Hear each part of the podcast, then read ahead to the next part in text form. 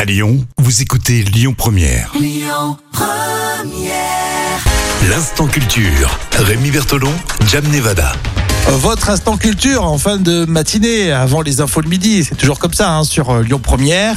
Alors là, tu vas nous parler encore de Bretagne, Oui, tu sais que je suis bretonne d'adoption. mais toutes les semaines, il y a toujours un sujet là-dessus. Alors là, tu nous sors, euh, et c'est vrai que c'est une question intéressante parfois, euh, que représente le drapeau breton C'est l'un des seuls drapeaux de région qu'on connaît tous par cœur. hein. Exactement. Non mais c'est vrai. hein. Mais tu as raison. hein.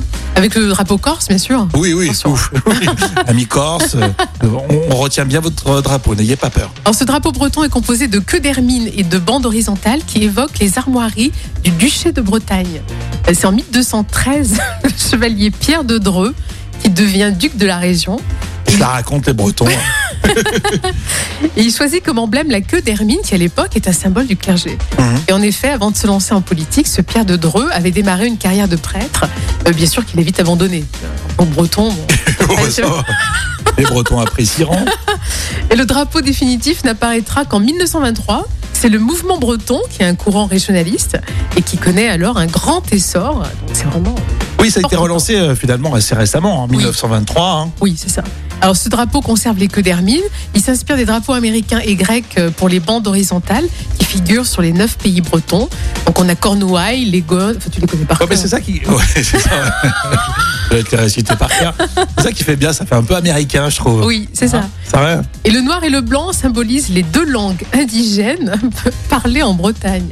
bah, oui, bah, J'aime bien le mot indigène. bah oui, c'est clair. Et c'est le gallo et le breton. Eh ben, c'est très intéressant. Et justement, comment dit-on blanc et noir en breton Euh, je sais pas. euh, Non, j'ai aucun- Non. je crois que je connais aucun, mot- aucun mot breton. À part boire du cidre, non, tu connais pas. autre Bon, bah, tu vois, j'allais dire, euh, ça fait euh, pratiquement deux minutes qu'on parle de la Bretagne, on n'a pas parlé d'alcool. Il paraît euh, là-bas, bon. Ah bah oui, euh, écoute, avec l'embarras du choix. Bon, en tout cas, bon, la réponse est. Et ben c'est Gwenandou, et c'est justement le nom de ce drapeau. Ah, Gwenandou. Voilà. Très bien. Bah voilà, on va être bilingue euh, breton maintenant. Merci Jam, on réécoute ça en podcast évidemment et euh, on retrouve les infos dans un instant sur Lyon Première.